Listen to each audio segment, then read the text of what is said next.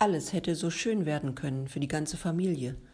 Am Freitag Ferienbeginn, Schwimmbad mit Freunden treffen, vorher noch einen versöhnlichen Abschluss im Kindergarten und in der Grundschule.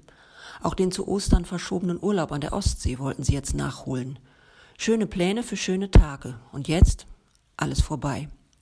Der Corona-Ausbruch im Fleischkonzern der Familie Tönnies in Reda-Wiedenbrück mit rund 1800 Infizierten unter der Belegschaft und in ihren Familien hat auch für die Menschen in den Kreisen Gütersloh und Warendorf fatale Folgen. Kontaktverbote und eingeschränkte Freizeitangebote zum Beispiel. Um sich greifende Angst, nachdem man gehofft hatte, das Schlimmste wäre vorbei. Auch geplante Urlaubsreisen sind in Gefahr, weil die Bewohnerinnen und Bewohner der beiden Kreise nicht mehr überall erwünscht sind. Wut und Zorn sind groß auf das Management der verantwortlichen Fleischfabrik und die Arbeiterinnen und Arbeiter, obwohl die zu den ersten Opfern gehören. Wut und Zorn auch in anderen Regionen des Landes. In Göttingen greifen Menschen Polizisten an, weil sie nicht mehr in Quarantäne leben wollen, deren Gründe sie zum Teil nicht verstehen. Das Verständnis füreinander und die Rücksichtnahme aufeinander, die unser Land in den ersten Monaten der Pandemie auszeichneten, sind keine Selbstverständlichkeit mehr, scheinen mit der Rückkehr in den Alltag zum Teil verloren gegangen zu sein.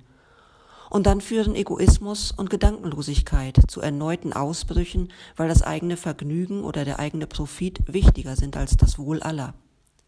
Wie umgehen mit Wut und Zorn? Wie umgehen mit Angst? Wie umgehen mit Schuld? Schuld, Angst, Wut und Zorn, mit all dem wird auch der Prophet Micha konfrontiert. Er lebt und wirkt im achten vorchristlichen Jahrhundert. Er kritisiert die soziale Ungerechtigkeit und die Gottlosigkeit in Israel. Schuld, Angst, Wut und Zorn.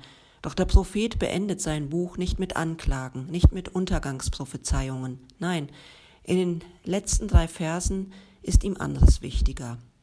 Hören Sie selbst. Wo ist solch ein Gott, wie du bist, der die Sünde vergibt und er lässt die Schuld all denen, die geblieben sind, als Rest seines Erbteils, der an seinem Zorn nicht ewig festhält, denn er hat Gefallen an Gnade. Er wird sich unser wieder erbarmen, unsere Schuld unter die Füße treten und alle unsere Sünden in die Tiefen des Meeres werfen. Wo ist solch ein Gott? fragt der Prophet Micha. Eine rhetorische Frage, die an die Übersetzung des Namens Michael erinnert. Wer ist wie Gott? bedeutet der Name Michael. Ja, wie ist denn Gott? Eine Antwort gibt der Prophet in diesen letzten Versen seines Buches. Gott ist Vergebung. Was bei Menschen oft nicht mehr geht, bei Gott ist es möglich. Das ist die Botschaft des dritten Sonntags nach Trinitatis. Gott will nicht, dass Menschen verloren gehen. Deshalb hören wir als Evangelium an diesem Sonntag die bekannte Geschichte vom sogenannten verlorenen Sohn. Der verlorene Sohn ist in sich gegangen. Er hat sich eingestanden, da ist etwas ganz gewaltig schief gelaufen. Ich schaffe es nicht. Und er macht sich auf und geht zurück nach Hause. Lieber ein Ende mit Schrecken als dieser Schrecken ohne Ende, hat er sich gedacht. Und er war noch nicht ganz fertig mit seinem peinlichen Eingeständnis eigener Fehler und eigenen Versagens, da ruft sein Vater schon die Knechte herbei, dass sie kommen sollen mit dem besten Gewand, mit Schmuck und Schuhen für ihn. Ein Kalb wird geschlachtet, ein Fest wird gefeiert für den verlorenen Sohn. Das Schönste an dieser Geschichte ist das, was der Vater alles nicht sagt. Kein Ich habe es dir ja gleich gesagt. Kein Da bist du ja auch selbst schuld gewesen. Der Sohn braucht eigentlich auch gar nichts zu sagen. Er kann sich sein Eingeständnis sparen. Als sein Vater ihn von weitem hat zurückkommen sehen, als er nur ahnen konnte, wer da am Ende der Straße auftaucht, da ist er schon losgelaufen. Und dann fällt er ihm um den Hals und küsst ihn. So ist das mit dem Vater. So ist das bei Gott. Und wenn ich das höre, dann wird meine Sehnsucht groß, dass es so auch unter uns Menschen ist. Es ist das Schönste, angenommen zu werden mit all den Fehlern und falschen Entscheidungen, an denen niemand vorbeikommt in einem Leben. Und vor allem ohne, dass mir einer sagt, was ich doch sowieso schon weiß, dass ich es vorher hätte wissen können, dass ich selber schuld bin. Die Bibel hat ein Wort dafür Barmherzigkeit. Es jammerte den Vater, heißt es in der Geschichte. Es tat ihm leid, sein Kind so zu sehen, ganz tief innen.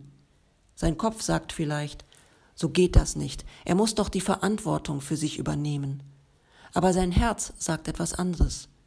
Wie gut, dass du wieder da bist. Sag jetzt nichts, komm einfach her. Ein Ende ohne Schrecken, ein Anfang voller Liebe und Barmherzigkeit. Vergebung kann heilen, kann Schuld heilen, kann Angst heilen, kann Wut und Zorn heilen. Vergebung der Schlüssel zu einem guten Leben. Ob das der ältere Bruder, der zu Hause war, auch so gesehen hat?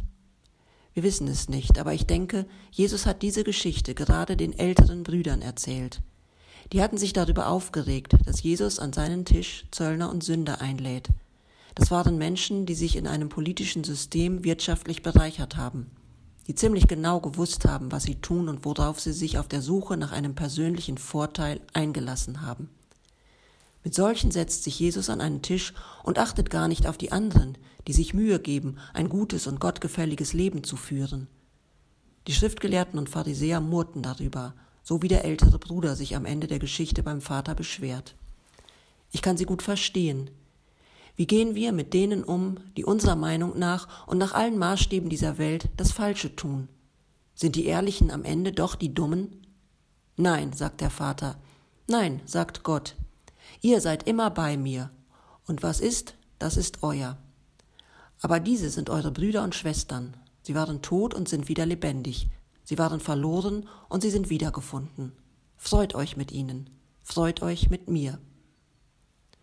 Und der Friede Gottes, der höher ist als unsere Vernunft, bewahre unsere Herzen und Sinne in Christus Jesus. Amen.